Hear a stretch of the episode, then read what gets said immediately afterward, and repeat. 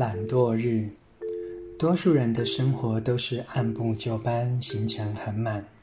但你的行程表里有没有足够让自己慵懒的日子呢？慵懒的一天，没有安排任何活动，我们让这一天自然而然地展开，不受时间影响。在这一天，我们得以重新建构自己的平衡。也可以自行练习，或与朋友结伴行禅，也可以在林中坐禅。我们也可以读一点书，写封家书，或写信给朋友。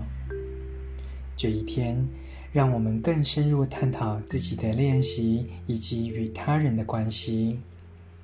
或许我们会发现自己只是需要休息，当时间不受安排或约束。我们多半会感到无聊，想找乐子，到处找事来做。懒惰日是训练自己的机会，让我们不要害怕无事可做。你或许以为什么事都不做是浪费时间，但并非如此。你的时间主要是让你存在当下，活在当下，安住当下。晨读一行禅师怎么松？